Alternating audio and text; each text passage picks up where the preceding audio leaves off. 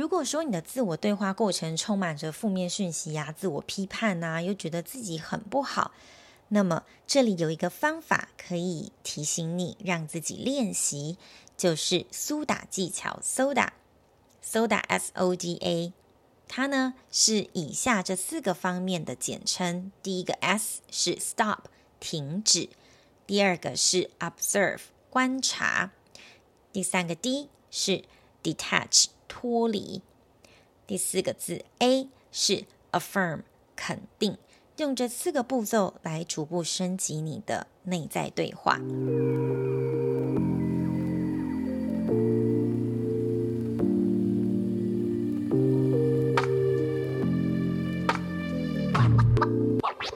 Hello，欢迎再度回到安然空间，我是舞动静心导师 Shanti。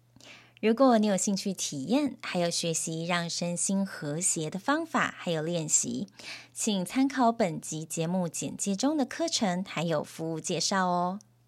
今天这集呢，是今年的最后一集上线，不知道最后这几天你如何安排，如何安顿自己在今年这一整年的心情的整理，或者是回顾，然后准备如何迎接跨年的时间。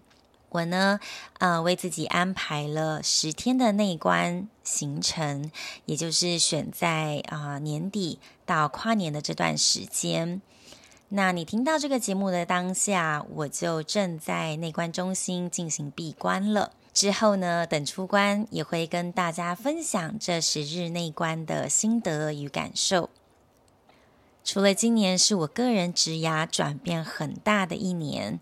也是为我明年更宽广、更宽阔的人生体验做准备。因此呢，我觉得为自己安排这十日的内观是一个最棒、最好的礼物。嗯，这十日的内观呢，就我所了解，它是完全不能够讲话的啊，禁语，然后禁止身体的碰触，也有着许多的生活规范，不能使用手机，不能阅读等等。嗯其实我一开始会心里想说，我可以熬得过去吗？我也不知道第几天开始我会觉得心痒难耐。啊，其实我之前也有过一些闭关禅修的经验，天数从两天到七天不等。那从来没有试过完全一整天不讲话的经验哦，所以我自己也是。对这个体验充满着好奇、期待，还有测试一下自己的能耐。那这一集呢，嗯，想跟大家来分享关于大脑乾坤。大脑呢，在我们日常生活中扮演了一个决定性的角色。虽然我们走入身心灵常会提及依心而行，但其实活在现代的快速忙碌的生活步调当中，其实很难忽略大脑对我们生活各方面的影响。我们如何做决策？我们如何思考？我们如何嗯拟定计划，然后依序执行？这都跟我们的大脑运作非常有关系。那我们常常会觉得心里过不去啊，会有难受、低潮的时候，是因为我们对于外在世界的认知多半呢是反映出我们自己本身。啊，个人系统里面的信念还有想法，而不是周边环境它的真实样貌。你有听过瞎子摸象这个童话故事吧？就是一群瞎子呢，在摸着一头大象。那大象它身形非常的巨大嘛，那每个人他可所以触及到的范围、摸到的范围就是有限的。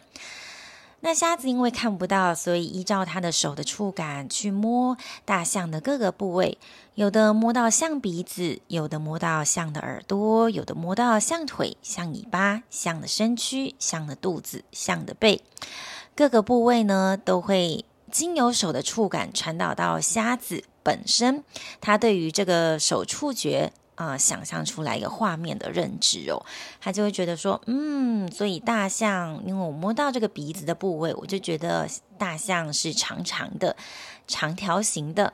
那如果摸到肚子，就会觉得，哦，大象是一个浑圆的形状，是一个很厚实的感觉。瞎子摸到的不同的部位，就有点决定了他如何看待大象在他脑海中的形象。那我们呢？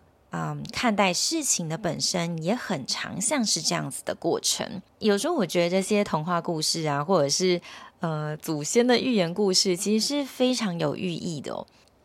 我们看待事物本身就很像是这样子的过程。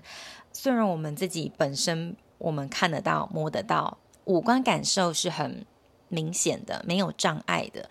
但是，我们都带着自己的滤镜跟视角去解读发生在这世界上的事，还有在身上的事情。因此啊，我们这一集就来特别提大脑到底是怎么运作的呢？我们人类生存在地球上已经有数千年的时间了，但是我们大脑的形状啊、尺寸都随着时间演化而有所改变。从那个旧石器时代的尼安德塔人，那个时候呢，他人类的前额叶比较小，大脑的功能也比较小。但随着时间的演变，人类的大脑演化也越来越完整。嗯，大脑呢，可以说是我们身体所有行动的控制中心。经过很多科学家的实证研跟研究，发觉呢。啊、身体的各个功能可以对应到大脑的哪个部位，才慢慢了解到大脑统合了我们人身体各个部位的不同功能。很有名的一个例子是在十九世纪，一位铁路工人叫盖吉，他的案例。盖吉呢是一位铁路工人。当时他跟另外一群同事一起呢，去执行炸开铁轨上的大石头这个任务，结果发生意外了，一支长铁棍飞出，刺穿他左眼后方，直到大脑的左边，最后穿出他的脑壳。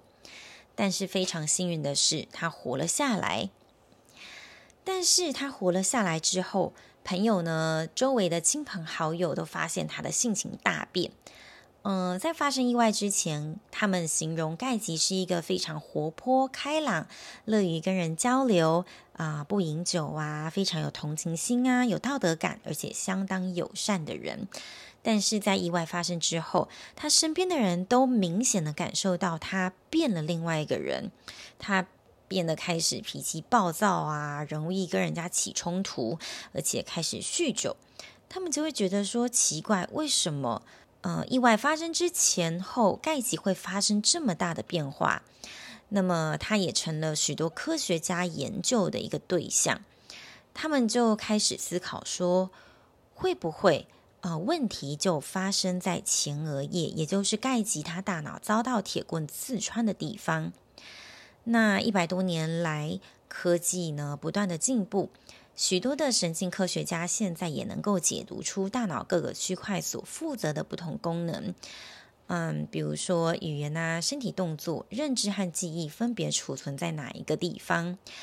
那他们就发现说，前额叶这个地方，也就是盖吉他丧失的这个地方，它是掌管比较高阶的思考能力，有关于他如何做判定、如何做出决策、他的人格特质等等。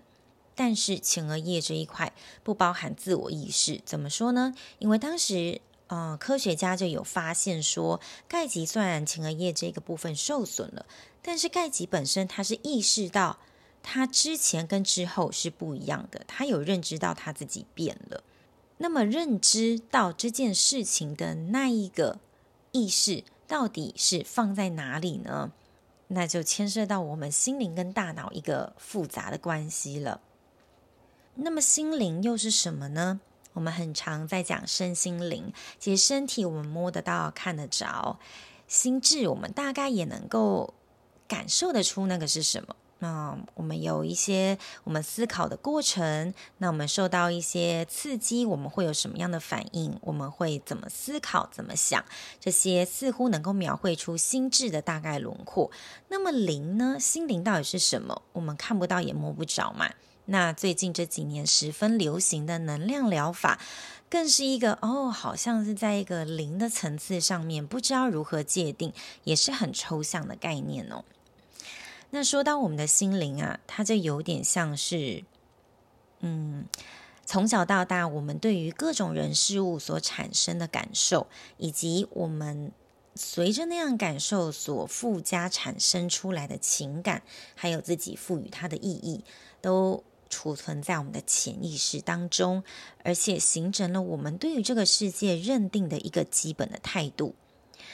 如果说要改变你现在不开心的心情啊，是很简单的，你可以去马上做一件让你开心的事，马上感到开心。但是要去改变你的基本的心态，也就是你从小到大储存了啊，你过往的经验、你的看法、你的感受形成的那一个基本态度，这个基本态度这个东西要改变它，就非常困难了，但不是不可能。那就是你必须要有意识的、努力的，在生活中不断的练习。那唯有你改变这个地方，那才是你能够迈向健康身心平衡的起点。那我们刚刚提到，从潜意识那边所储存下来的长久的记忆，会改变我们看待人事物的一些看法，也就是我们带上了一个滤镜。那因为我们带上这个滤镜，就有点会。决定我们如何做出一些行动跟做出决策，也就是说啊，潜意识会帮我们定定生活规则，找出最简便、最保险的做事方法，让我们得到预期中的成果。有了这样自动自发的自动机制，我们就能够有效的去处理日常事务，也就是。我们刷牙洗脸的时候都是一个很自然的自发性的动作嘛，不然我们就一天会花费很多的能量在不断的适应跟学习新的东西。因此，大脑它有一个机制是：哦，我习惯了一个找出一个自己过生活起来最舒服、轻松的状态下去生活。但是呢，如果我们不小心培养了坏习惯，让自己在身心失调的状况下生活，那么这套潜意识的运作不但无法帮我们正常的运作，反而会带来更多的问题。在理想上呢，如果我们拥有了一个相对正确的心态、健康的心态，我们就会自动去做出对自己有益的事情，来帮我们实现我们满意幸福的人生。这是理想的状况嘛？大多数的情况，啊、不是这样子的。我们会有低潮，会有难过，会觉得人生卡住，甚至很长。我们会啊、在事情发生的当下就先谴责自己，充满着罪恶感啊，带着羞愧感在过生活，一直陷在受害者的情节当中。因此呢，如果是这样的情况，我们就很难从人生的困境中走出来。那么要改变这件事情，要怎么做呢？我们的心灵啊，就好像是电脑一般，心灵就像是城市设计师，大脑呢就是执行城市的电脑，身体就是荧幕，会显示你现在目前的各种状态的外显。那既然呢，心态是应用城市。那么我们就必须要不时的去 review、去 reflect、去升级，还有更新，将它优化，甚至我们有可能需要把城市整个换掉、整个改版，帮我们把心灵里面整个最源头的东西给升级了。我们执行出来的东西的结果就会更有效率、更好、更优化，也就是我们大脑呢做出来的行为模式可以更好。那我们展现出来外在的身体呀、啊，也可以更有活力、更有能量。那么，无论呢，你是从最心灵、最根的地方去进行，或者是你从身体、从外显的地方一路一路的带你影响。到你的心智层面，到你的灵魂层面，这是双向的过程。但是我们要意识到，说是什么在影响我们的所作所为，还有我们的生活习惯，以及我们如何做出决定出来。其实我发现呐、啊，嗯，很多人像我们台湾有一个很深的文化，就是去啊、算塔罗啊、算命啊，嗯，这种紫微斗数，这种是非常流行的。那为什么呢？因为我们会想知道说，依照我们天生的习性习惯啊，我们比较会做出什么样的行为模式出来。那当我们没有去意识觉察的时候，我们很容易就会被天生的习性跟习惯牵着走，也就是我们会觉得啊，这个说的真准啊，预测我十年后啊，的确发生了这个情况。那因为这个前提是设在你都没有啊觉知去并去做出一个改变，那当然就很有可能会被这个大数据牵着走。但如果呢，啊，我们愿意培养那一份觉知，并且就从你现在生活中做出一个跟过往不同的选择跟改变，你就有可能活出不是你命定中的命运了，也就是你为自己造命。所以造命到底有没有可能啊？那是有可能的。那么首先，我们要如何升级我们内在的应用程式？也就是要升级我们如何自我对话。如果说你的自我对话过程充满着负面讯息呀、自我批判呐，又觉得自己很不好，那么这里有一个方法可以提醒你，让自己练习，就是苏打技巧 （Soda），Soda S-O-D-A。它呢是以下这四个方面的简称：第一个 S 是 Stop，停止；第二个是 Observe，观察；第三个 D 是 Detach。脱离。第四个字 A 是 affirm，肯定。用这四个步骤来逐步升级你的内在对话。停止的意思呢？第一个，第一个 stop，停止的意思是先在你啊、心情有波澜起伏的当下，按下暂停键，停止键，去管理自己的念头，让清明的心灵带领你思考。第二个观察 （observe） 是观察你自己，是发挥你心灵的认知功能，不带评断，不贸然行动，去冷静观察自己种种的想法还有情绪。第三个 detach 脱离，它是指说找出负面、无意识还有莫名恐慌的念头，然后选择去脱离这些负面的念头还有想法。第四个 affirm 肯定，就是要你去创造一个正向的替代想法，来取代原本你那个无意识的惯性的负面思考路径。你的心灵语言呢，就像是你的念头，你反复的复诵，它们就会变成非常坚固的信念，聚集汇整起来，就会变成你的基本心态。因此呢，我们要改变我们的基本心态不难，只要我们反复练习，我们身心就能够创造一个新的神经回路，让我们可以创造跟过去不同的选择。因为我们大脑在储存经验之后，会加强这些经验对我们本身的意义。很多时候呢，我们大脑对于危险的信号会过度的 sensitive，非常的敏感，所以呢，只要有一些外在的因子影响到它的规律运作，让它的警铃大响，它就会判断这是压力源。受到这一个压力源的警示啊，啊，我们大脑跟身体里面的激素就会立动启动战或逃的反应。那我们就会分泌一些压力荷尔蒙啊，比如说肾上腺跟皮质醇，好让我们可以预备战斗，或者是拔腿就跑。那这都会影响我们当下我们的血压还有血糖，我们的交感神经系统啊是非常活跃的。在那个时候呢，我们的肠道血液也会变得非常的少，因为你所有的血液跟能量都在于、呃、支持你的心脏系统。啊、你的血糖升起来，准备让你身体有所大幅度的啊、动作。但是，如果你长期都让自己处在这种嗯、高压啊、战或逃的状况之下，也会影响你的消化系统，因为你没有足够的血液流经那个地方去进行消化跟吸收，所以你整个人的身体会变得吸收不良、没有养分、精神不济等等。它是完全可以影响到你的身心的。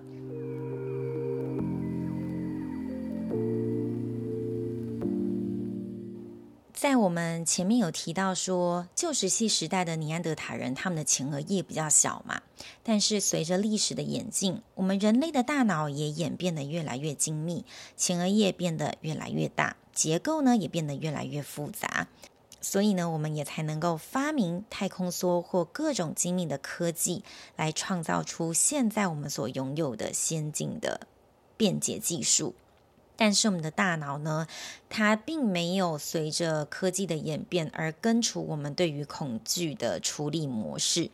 我们还是一样跟古人一样啊，判断那个压力源是立即的。